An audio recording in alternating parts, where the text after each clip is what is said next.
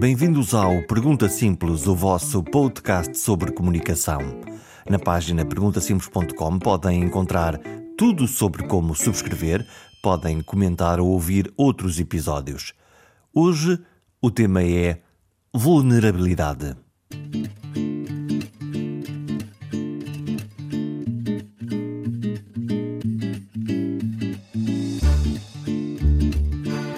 Esta é uma história de vulnerabilidade, de falas por entre máscaras de oxigênio, de pessoas que já não conseguem dizer sequer quem são. Sim, não conseguem dizer sequer o seu nome enquanto estão com uma máscara de oxigênio. Nesta edição ouvimos o testemunho de viva voz de Marina Caldas. Foi jornalista, escreveu muito sobre saúde, é comunicadora e ocupa muitos dos seus dias a fazer perguntas em debates às pessoas da comunidade da saúde. Mas esta conversa não é sobre grandes ideias de saúde, mas sobre a grandeza da humanidade dentro do SNS. Tempo para falar das dúvidas e das perguntas que sobram. Como estarão agora aqueles companheiros que nos acompanharam na enfermaria do hospital? Todos a precisar de ajuda, doentes de Covid-19, alguns sem perceber exatamente a gravidade da sua condição. Enquanto um exército de médicos e enfermeiros tenta responder a todas as necessidades várias vezes acima de qualquer capacidade de um dia normal. Este é um relato de uma das piores semanas da pandemia em Portugal e sobra o cansaço de quem ajuda e de quem foi salvo. Ainda muito cansada, uh, devido ainda a esta, esta, esta porcaria toda da Covid-19, ainda muito cansada. Uh, melhor agora, tomei café antes de vir falar contigo, senão acho que não aguentava estar aqui. Uh, o café ajuda, ajuda muito. Quem, quem tiver tido Covid, tome café. o café vai ajudar. Uh, ainda cansada, mas, epá, mas cheia de força. E esse cansaço é um cansaço ao respirar? É um cansaço de dores no corpo? Que cansaço é esse? É o cansaço de quem não, não é comparável a nada, Jorge. Não é comparável a nada. E, e eu que sempre toda a vida fiz desporto, uh, gostava um bocadinho de perceber que cansaço é este também. Não consigo perceber é um cansaço que às vezes te impede as pernas de andar, impede mesmo, e quando eu digo impede é dar um passo, não é, não é brincar. Uh, outras vezes é aquela sensação que são nove da manhã e que já devia estar a pé, uh, fora da cama há uma hora, e que diz assim, mas porquê? Não me apetece, deixa-me ficar mais cinco minutos. Uh, e outras vezes parece que de repente te esqueces que a coisa está normal e que nem sequer uh, tiveste isto. Ou seja, um, há aqui diversas fases. Nem, ao, ao, longo do dia, este cansaço muda, vai mudando. Um, e tu uh, só tens consciência de que de facto ainda uh, não estás bem porque de facto este cansaço te obriga a, ou te impede de fazer coisas que estás habituado a fazer. Ou seja, eu já tive outras situações do género, em que estive doente e que depois voltei para casa, e nunca nada foi impeditivo de que eu fizesse coisas a seguir. Estás a ver? Uh, por exemplo, se eu me apetecia ir até ao jardim, eu ia até ao jardim. Se eu me apetecia subir umas escadas, eu, ia, eu subia umas escadas, por muito difícil que fosse. Agora não, agora é mesmo impeditivo percebes? E, e é isto que esta Covid-19 ou, ou, ou, esta recuperação da Covid-19 é muito diferente. Os médicos é avisaram-te de que isto avisaram, ia acontecer? Avisaram. O professor Maltês liga-me todos os dias, que foi o médico que me acompanhou neste período todo, liga-me todos os dias até hoje, e eu já saí dia 8 de fevereiro uh, uh, do, do, hospital, ele liga-me todos os dias, imperiosamente, às 7 da manhã e às 10 da noite para saber, está mais cansada? Só me pergunta isto todos os dias: está mais cansada? Como é que está hoje? Etc. E como é que uma uh, especialista em comunicação em saúde é como doente? O cabo dos trabalhos? Uma doente fácil? Uh, como é que. Um, como é que, tu, como é que tu te viste nestes, nestes trabalhos? É assim, é, é, é, complicado, porque uh, eu já sou doente crónica há muitos anos, né? Eu tenho doença inflamatória intestinal, tenho doença, uh, uma colite ulcerosa complicada já há muitos anos, desde os 30 anos. E, e portanto, a partir daí somei, fui somando, embora eu tenha estar assim, parece que, que nunca estou doente, mas uh, a verdade é que fui somando patologias. Como quando comecei a fazer eh, aqueles medicamentos biotecnológicos, biológicos, toda a gente fala, uh, aquilo tinha alguns problemas, depois tive um AVC isquémico, esse AVC isquémico, pronto, na altura consegui, consegui livrar-me disso, mas teve a ver com isso, teve a ver com a doença e teve a ver com a medicação. Um, depois descobriram mais um aneurisma não operável, pronto, que eu não ligo nada, está cá, todos os anos faço avaliação a ver se está lá no mesmo sítio, não sei o quê, mas não ligo. Uh, epá, e, agora, e agora esta cena. Portanto, eu como doente habituei-me a ser uma doente que tenho de aceitar tudo aquilo que me dizem, primeiro primeiro. E quando chegas a um hospital, eu já tive três meses eh, internada, hum, pronto, uma das vezes que tive internada foi três meses, uh, com doença inflamatória intestinal. E o que é que tu vais fazer? Não tens mais nada para fazer, ouve. É, é, é, esperar todos os dias aquilo que, que te queiram dizer, não, não, não, não há aqui mais nada. Agora fazes a tua avaliação, falas muito com o teu médico, e aí sim somos privilegiados. Hum, fazes muitas Nós temos perguntas. uns canais. Hã? Fazes muitas perguntas. Algumas. Não, ou... não, faço muitas. Não faço muitas. Olha, vou-te contar uma cena que é muito gira, que foi uma vez que eu estava internada, o professor, professor Jorge da Fonseca é o meu guru né, da, da doença inflamatória do intestino, a Garcia Dorta, e estava internada e estava muito mal. Mas eu não tinha noção como habitualmente não tenho, da gravidade da situação em que estou. E então, houve uma vez que eu lhe disse: Ó, oh, professor, estou aqui há dois meses, quero-me ir embora, deixe-me ir para casa, eu faço as mesmas coisas que faço aqui, faço em casa. E ele olha para mim e disse: Você tem uma PCR 200 e não sei quê, não sei o que é que ele queria, 200 e não sei quê, está quase a falir os órgãos todos e você quer ir para casa. Jorge, juro-te, nunca mais fiz pergunta nenhuma enquanto lá estive porque só aí é que eu caí em mim e disse isto está pior. E ele disse-me aquilo, porque ele é muito agressivo nestas coisas, quando tem de ser agressivo, é agressivo. Uh, e, e disse-me aquilo quase como coisa de ela não está a perceber o que é que se passa com ela e, portanto, tem de perceber de uma vez. Pronto, fiquei quietinha no meu lugar, nunca mais perguntei nada. Passado dois meses lá vim para cá. É, quantas vezes nós temos estas conversas eh, com a tribo da saúde e, mesmo eh, estando habituados à terminologia, depois saltam-nos sempre isso, uma sigla, um PCR, é. uma TAC é. ou um raio-x. É. é preciso um tradutor para, para percebermos do que é que estamos todos a falar ou não? É, para nós é mais fácil, porque pronto, eu acho que nós estamos, estamos, estamos muito habituados a este género de linguagem mas quando não estamos e quando alguma coisa destas nos, nos acontece, a coisa que fazemos é deixamos eles sair e vamos ao, vamos ao telemóvel ver o que é que isto significa, ok? E, mas ali tu sabias, falência de órgãos, sabes o que é que é? Falência de órgãos, isto pode estar a acabar de um momento para o outro. Portanto, vamos portar-nos bem, sabes? E o portar-nos bem aqui é uma coisa que. E, e, e é uma coisa muito engraçada, Jorge. Tu, nestas coisas, como doente, uh, tu estás muito tempo sozinho. Ficas muito tempo numa cama de hospital sozinho. Isso pensas muito.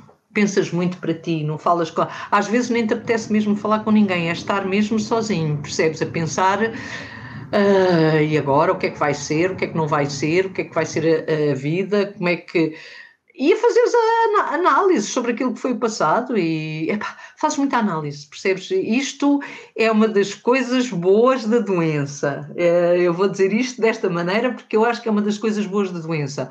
O podermos pensar, o podermos fazer avaliação sobre aquilo que vivemos, porque nós não somos eternos, nós vamos embora, percebes? Nós, mais dia, menos dia, não estamos aqui. Nós é que queremos durar o mais tempo que nos for possível, porque estar aqui é muito bom. Estar contigo é muito bom, estar com os amigos é muito bom, estar com a família é muito bom, é tudo muito bom. E portanto nós queremos isto, nós queremos alimentar isto, mas todos nós sabemos que isto não dura muito. Hum, quando, é? é? que, quando é que tu descobriste que tinhas Covid? Ou como é que tu descobriste? Olha, foi uma coisa estúpida. Eu sou a pessoa que em casa e na família mais ando a chatear toda a gente para que mantenha a distância, dois metros, vai ao supermercado só não sei quantas vezes, anda a chatear toda a gente. Chatei o meu filho, chatei a minha mãe, a minha mãe já não me pode ouvir porque a minha mãe é que menos cuidado tem, com tudo, como é evidente. Tem 85 anos, não tem uma doença, não toma um comprimido e, e para ela é tudo bom. Uh, e portanto ela diz sempre, coitadinha da minha filha, será que eu lhe passei algum gene mau? Porque eu tenho as doenças todas ao contrário dela. então, ela não tem nada e eu estou sempre a chateá-la. E então estava sempre em casa aqui. O meu companheiro trabalha na, numa grande superfície, trabalha na FNAC. Uh, e não estou a dizer isto para culpabilizar ninguém, é as coisas como são, não é? E então nós tínhamos sempre muito cuidado quando ele entrava e não sei o quê, pá, mas, ó oh, oh Jorge, não consegues ter cuidados, por amor de Deus, eu dou um beijinho ao meu, ao meu companheiro quando ele chega todas as noites, tenho de dar, por amor de Deus, quer dizer, mal de mim se eu não fizer isso, percebes? E pronto, e ele houve um surto lá na FNAC, ficaram seis pessoas doentes, e eu dois dias depois ou três disso acontecer, ninguém sabia, nem lá ainda, nem, nem, nem cá. Eu comecei a sentir uma tosse, tive uma tosse, tive uma diarreiazinha e não sei o que, disse, hum. liguei ali para o tio Germano, sabe, o nosso tio Germano de Souza, liguei para o tio, tio Germano, ah, eu quero fazer uma análise. é assim, estás a ver as coisas boas. Ele disse, ah, vai, e na parede tem um coisa, vá lá e não sei o quê. Fui à parede, fiz o teste, aquilo foi naquela fase muito má em que estava tudo com Covid. Tu escolheste exatamente a pior época do mundo para ficar doente. Foi a pior, foi a pior. E ele disse que me dava aquilo em 8 horas, não deu em 8 horas, fiquei eh, preocupada, disse dou-lhe em 24, não deu em 24, só me deu em 48 a dizer não tenho boas notícias, ligou-me e disse não tenho boas notícias, é Covid e não sei o quê, digo ao Tosé para o meu companheiro para ir fazer também o teste, porque ele também deve estar, e portanto ele foi fazer também, estava também, pronto, ele sempre muito bem, passou sempre muito bem, assintomático, eu agora, agora vais, vais começar a rir. Eu começo assim, ah não, isto é para ficar em casa, porque eu não, isto vai, vai correr tudo bem, vou ficar em casa tranquila e não sei o quê. Uh, primeiro dia, segundo dia, terceiro dia, quarto dia, quinto dia. Ah, e entretanto o doutor António Diniz, pneumologista, disse, vai já comprar um oxímetro. Um oxímetro que é uma coisa que se põe no dedo. Quando isso bater os 93, você vai imediatamente para o hospital. Pronto. Aquilo começou nos 96 e eu tranquila, 95 tranquila, 94 tranquila. Ao dia que acordo de manhã 90. 90, não. Isto não é para ficar tranquila, INEM. Foi mesmo assim, INEM. INEM, 90 é INEM. E entretanto, o meu companheiro no dia anterior dizia-me assim: Epá, mas tu estás cada vez pior. E eu dizia: Estou nada, eu estou tão bem. Ouve, até estou melhor que ontem. Ele, tu já não respiras já não falas, já não dizes nada e estás a dizer que estás bem, já devias ir para o hospital. E tu não, não tinhas essa noção de que tu estavas Nenhuma. a ficar pior, que havia um oxímetro, lá está aquela, aquele aparelhinho que nós pomos, uma espécie de pinça que nós pomos no dedo e que vê, que mede eh, a quantidade de oxigênio que Sim. nós temos no sangue Sim. a circular, e tu não tinhas Sim. essa noção. Nada, nada, Jorge. Eu tinha a noção que cada dia estava a ficar melhor. Não me levantava, de, não me levantava do sofá, não fazia nada, mas a minha concepção é que eu estava bem de ver, não, não estava pior. Mas isso, era otimismo ou medo de ir para o hospital? Não era, não, medo de hospital nenhum, otimismo nenhum. Acho que é mesmo que é próprio. A professora Isabel do Carmo explica isso com termos técnicos que eu agora não sei explicar muito bem. Era uma espécie de Carmo... bebedeira da Covid? É, é. É um género. Tu ficas como. Está tudo, está tudo a ir abaixo, os teus órgãos vão todos, está tudo a morrer, mas tu ficas bem. O que digamos, deixa-me eu dizer-te isto desta maneira, o que não é uma má morte. Se nós quisermos pensar em termos de morte, não será uma má morte, tu morres feliz. Não tens noção. O que nos, fa o que nos faz aqui. pensar, sem saber nada sobre isto, que muito provavelmente muitas pessoas se distraíram Sim, e é morreram é sem pedir ajuda. Isso é outra história. Isso, isso, mas isso aí, isso aí gostava de falar contigo um bocadinho sobre isso. Porque quando eu saí, independentemente deste processo todo, eu apenas vi que tinha os 93, eu disse não, vamos embora. INEM. Pronto, veio o INEM, eu vivo aqui na, na zona da parede e fui para, para, para, para o Hospital de Cascais, onde já não tinha tido uma experiência antes muito boa, de uma das vezes. Uh, fui para o Hospital de Cascais. No Hospital de Cascais, quando cheguei no INEM, fizeram os exames todos, fizeram o TAC, fizeram o raio-x, aqueles que são obrigatórios. TAC e raio-x é obrigatório ali logo. Qual era o quadro uh, no hospital e... quando lá chegaste? É horrível, não tens noção. Mexicanização. México, estás no México, não estás, não estás em Portugal. E significa o quê? O caos de pessoas, de pressão? Caos, o caos de gente, o caos quer na sala de espera, o caos quer na, na triagem, o caos, porque entretanto já não havia. Eu, eu se me perguntares qual é a diferença entre uh, onde, é que era, onde, onde, onde é que entravas para a sala de espera ou, ou para a triagem e, e, para a enfermaria, já estava tudo misturado. As pessoas já circulavam todas toda a gente. Eu acho que não havia mais ninguém a não ser Covid ali, logicamente, né? Uh, mas era tudo misturado. Eu fiquei, eu fiz a triagem, uh, fiz o TAC, fiz a TAC, fiz a, o raio-x, deu, uh, portanto, uma pneumonia bilateral. Eu tinha os dois pulmões já infectados muito mal.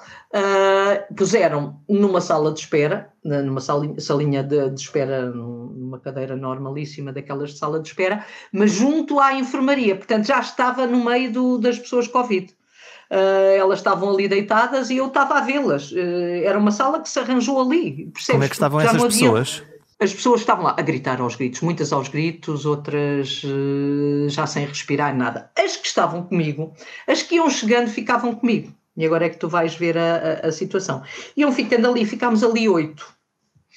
Uh, oito, no início, uh, ainda falámos umas com as outras, percebes um bocadinho, uh, porque deram, a mim deram-me logo o oxigênio, viram que eu estava bem mal, deram-me o oxigênio, as outras ainda estavam sem oxigênio, mas o que é que eu fui reparando? Sabes como é que é? Quando és jornalista, ou quando foste jornalista, és jornalista a vida toda, né? E então começas a olhar para tudo o que está à tua volta e começas a perceber, mas porquê é que eu estou junto ali à enfermaria?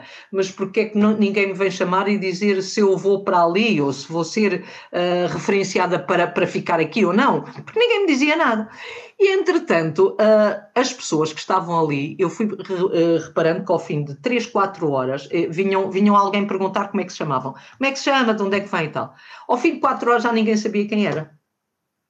E isso assustou-me. Percebes? Porque eram Sentiste-te perdida dentro de. Senti-me, um... senti-me. Ali senti-me. Ali senti o que é que eu estou a fazer aqui, porque aquele entrou para aqui, quando entrou para aqui ele disse o nome dele, agora já não sabe o que é e ninguém o trata. E ninguém o trata. O problema é, ninguém vem perguntar a este senhor o que é que ele tem, o que é que ele precisa, o que é que ele vai fazer, para onde é que ele vai, percebes? E, e conforme era isto, eram outras oito pessoas que estavam ali comigo. Até que chega à noite, isto eram para aí umas onze da manhã, quando eu ali cheguei, repara. Às oito da noite, veio-nos dizer assim: está aqui um lençol Uh, querem, querem um chá? E nós, ah, pode ser. E foi assim que nós ficámos um, uma noite toda. Eu e os outros, as outras oito pessoas que estavam ali comigo, estás a ver? Um, eu não sei, é, pronto, entretanto as pessoas que estavam uh, à minha volta, uh, fora de mim, aí pronto, entrou um bocadinho o facto de conhecer as outras pessoas né? Uh, começaram a ficar preocupadas, porque ligavam para o meu companheiro para saber de mim e diziam: ela está lá sentada num banco, ninguém sabe dela, tem os dois pulmões, está com uma pneumonia, tem os dois pulmões apanhados e tal, e não sei o quê. E aí, visto e, pronto, que os teus amigos a começaram com... a fazer perguntas e começaram a tentar começaram. cuidar, cuidar de ti. Começaram, começaram. Começaram.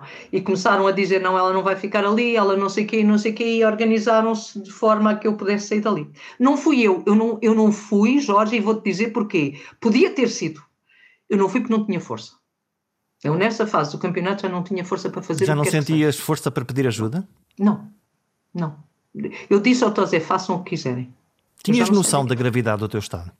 Não, não tinha noção. Não tinha noção nenhuma de que tinha, que estava a passar por aquela fase. Sabes, eu só tive noção, porque de facto no outro dia, passado 26 horas, isto foi um processo que durou 26 horas, claro, uh, a ir, eu não tinha força para pegar sequer na, naquela porcaria da bomba, da, da, bomba de oxigênio, mas eu tinha de ir com aquilo à casa de banho. E para eu ir à casa de banho eu tinha de passar por uma enfermaria enorme de doentes Covid.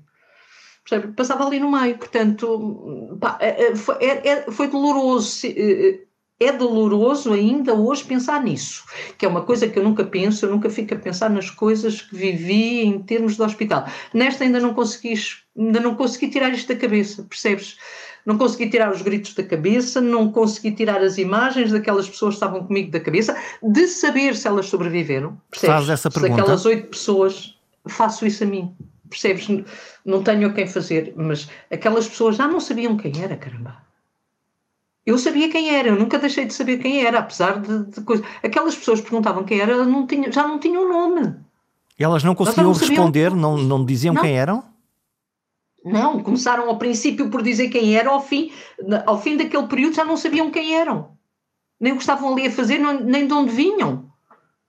Portanto, completamente Percebes? desorientadas, sem. Completamente completamente. E eu acho que isto é Covid, por aquilo que eu falei depois já com outros médicos, isto é o efeito Covid, é o efeito de não teres oxigenação, é, é o efeito dessas coisas todas, deixas de. Percebes? Vais morrendo. Estás a ver? Aquilo que eu te disse há pouco, vais morrendo. É aquela sensação que têm os alpinistas quando estão na alta montanha uh, e é. começam a perder essa, uh, o oxigênio e, e, se, e, yeah. e no fundo uh, se fecham dentro de si próprios e acabam por, por morrer na montanha. Deve ser. Pois deve ser, pronto. E não tive. Embora eu tivesse ali e estava sempre naquela, será que me vêm buscar ou me vão deixar aqui? será que eu me vou embora para outro hospital? Porque o outro hospital, o facto, isso tinha noção. Eu quero me ir embora daqui. E quiseste ir para onde? Uh, não fui eu, não fui eu. Foi, isto foi o Dr. Manuel Delgado, posso dizer, e o Dr. Francisco Antunes e a Dra. Maria de Belém, que se juntaram todos, e a professora Ana Martins disseram ela vai para o Correio Cabral. E ligaram ao Maltês, ao professor Maltês. Ligaram ao professor Maltês, e o professor Maltês acho que a primeira coisa que disse foi: Sim, senhor, Marina vem para aqui, mas eu preciso saber o estado dela. Eu preciso saber em que estado é que ela está para saber se tenho condições de a receber aqui ou não. E acho que ligou para lá, lá ligou para, para a diretora clínica lá do Hospital de Cascais, que lhe disse a situação e que, hum, pronto, e ele apenas soube, disse, sim senhor, vem já para cá. Pronto, deram lá o ok e pronto. O que é que mudou Daquelas quando sortes... mudaste de lugar? Mudou tudo. mudou tudo. Mudou tudo. Mudou tudo. Primeiro porque, porque conheço, eh, eh, como tu, conhecemos o Maltês desde os anos 80, né? Desde que o Maltês era um dos gurus do VIH, a tratar doentes e não sei o quê. E todos conhecemos histórias de Maltês que ele pegava em toda a gente que tinha VIH quando ninguém pegava, ele pegava no VIH ao colo e tratava-as como, como se fossem da família. Portanto, essa imagem ninguém me atirava, né? eu tinha. Sabia que era um médico com M grande.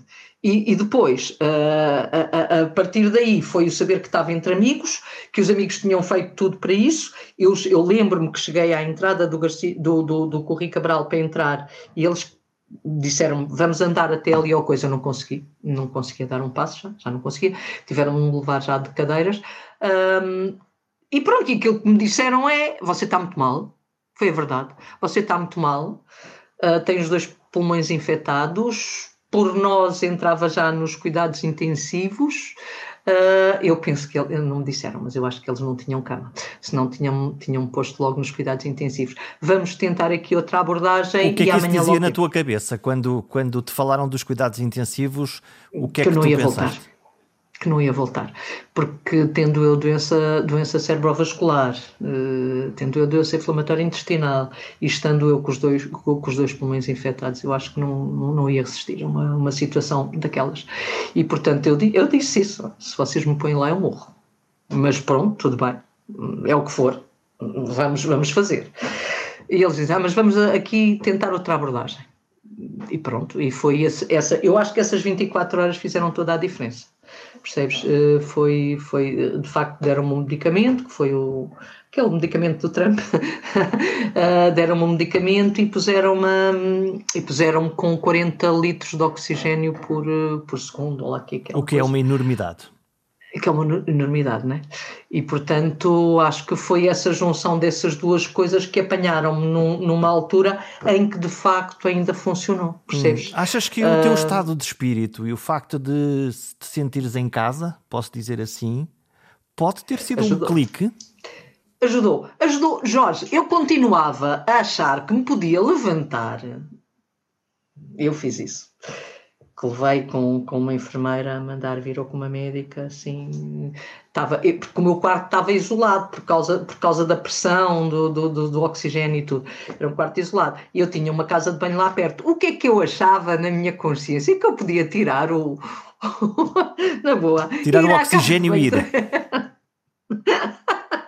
e fiz, bem, ouvi uma daquelas tu, pelo microfone que tu nem deves ter, não levantar-se da cama nunca. É para estar deitada e nunca tirar o oxigênio, quer morrer, mas foi mesmo assim. Voltas, desculpe.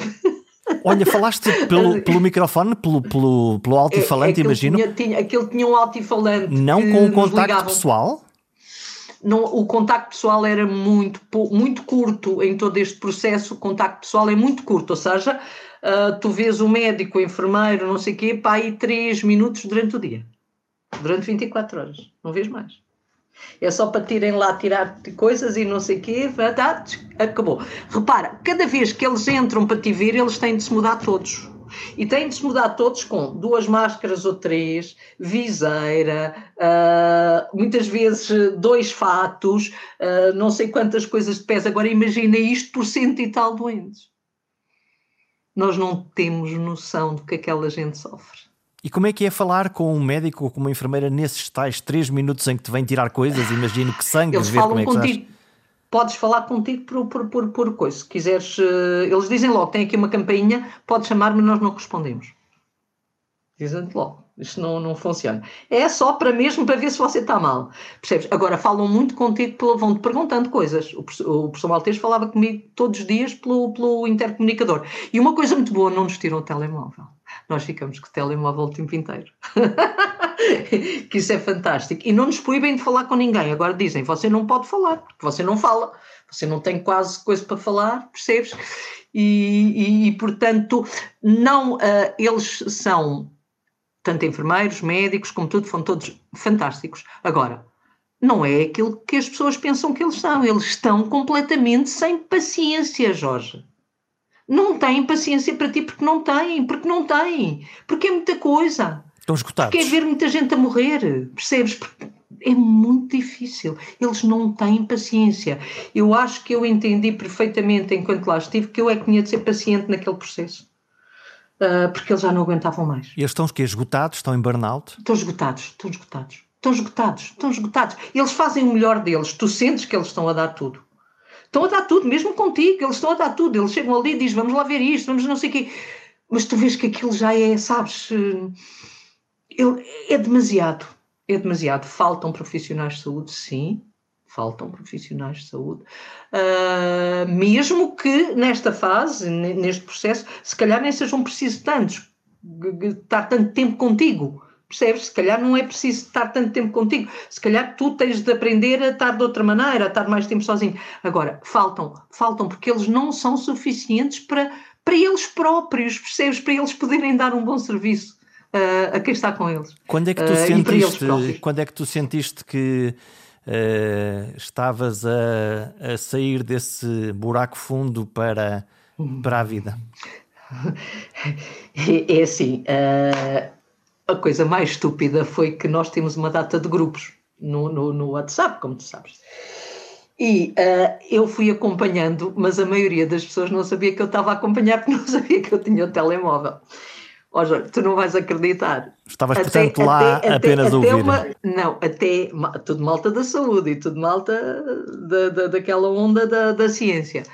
Até fizeram uma onda de, de reza.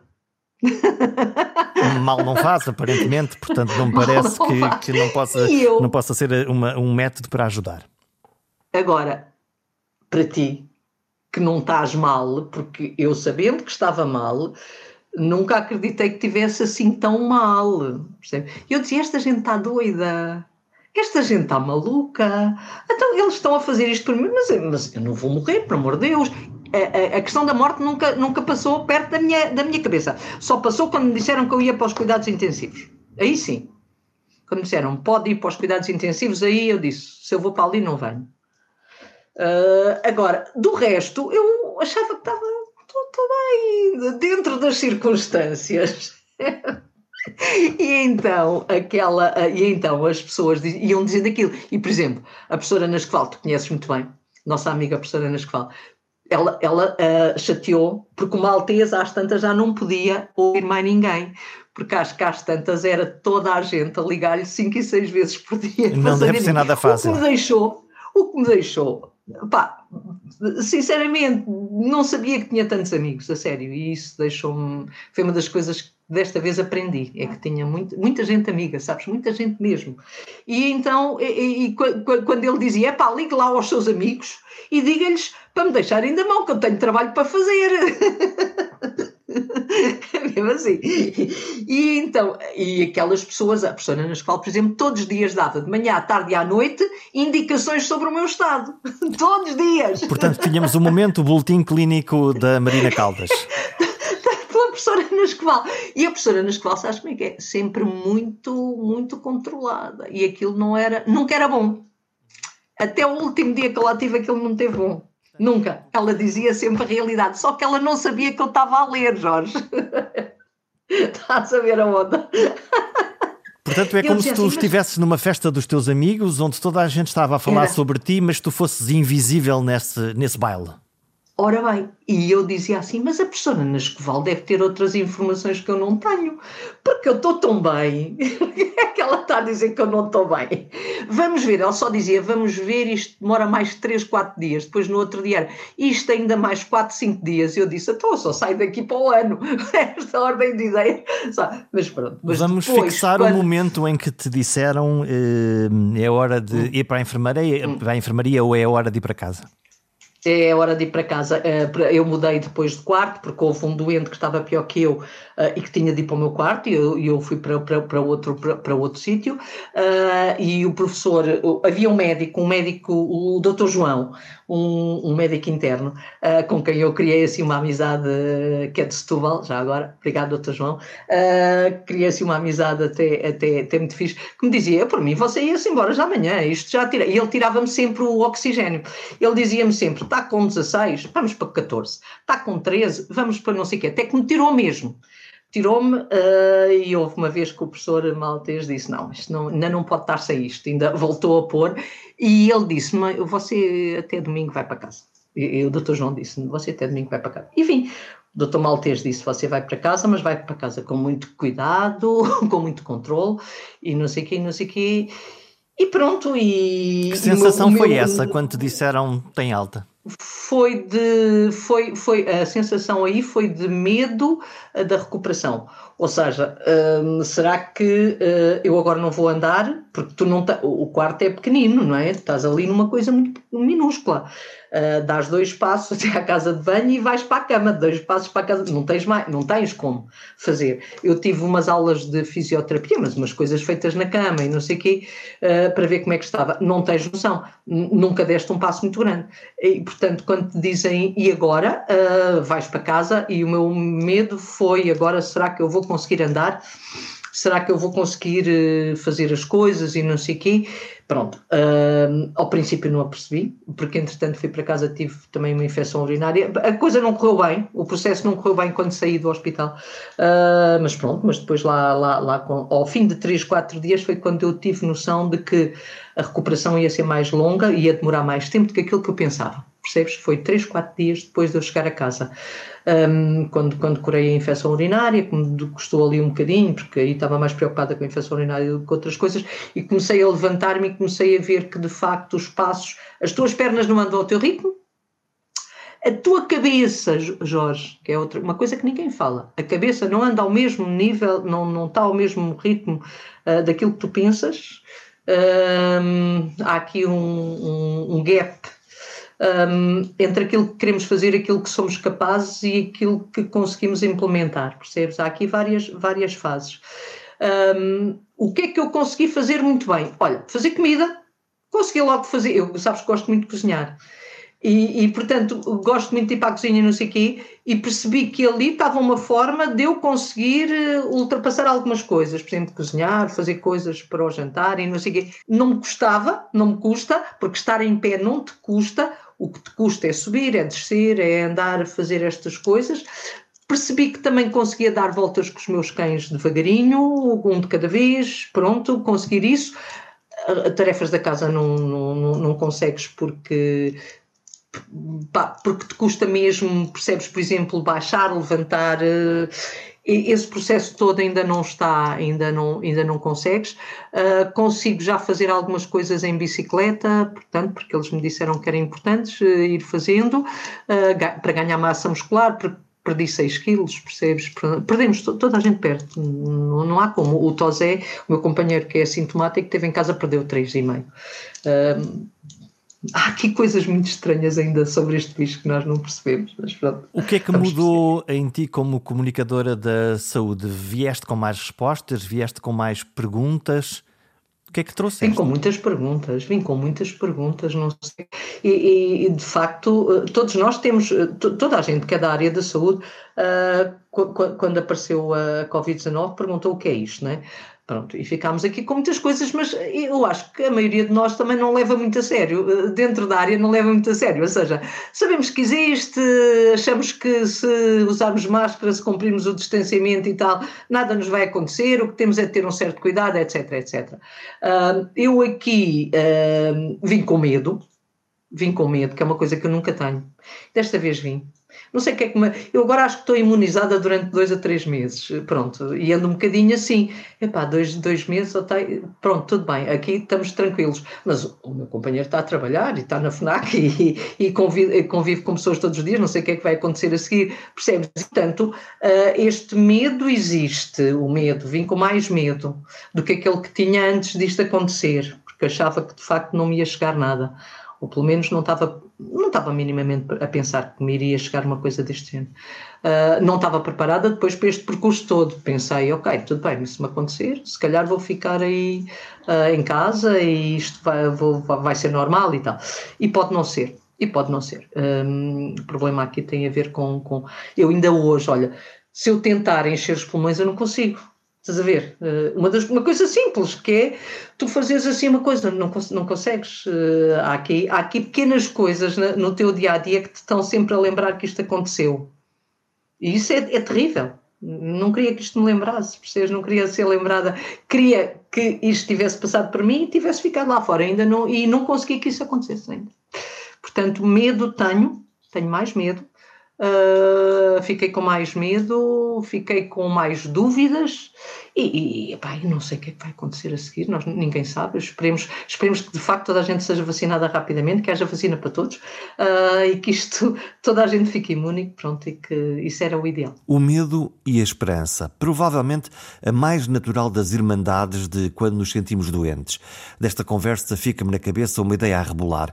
Por que é tão difícil fazermos perguntas sobre coisas verdadeiramente importantes? O que inibe uma pessoa, mesmo habituada a fazer perguntas e até a exigir respostas, a calar-se quando está doente. Comunicar é provavelmente um ato de dizer coisas, mas é seguramente um ato de calar. E o silêncio fala.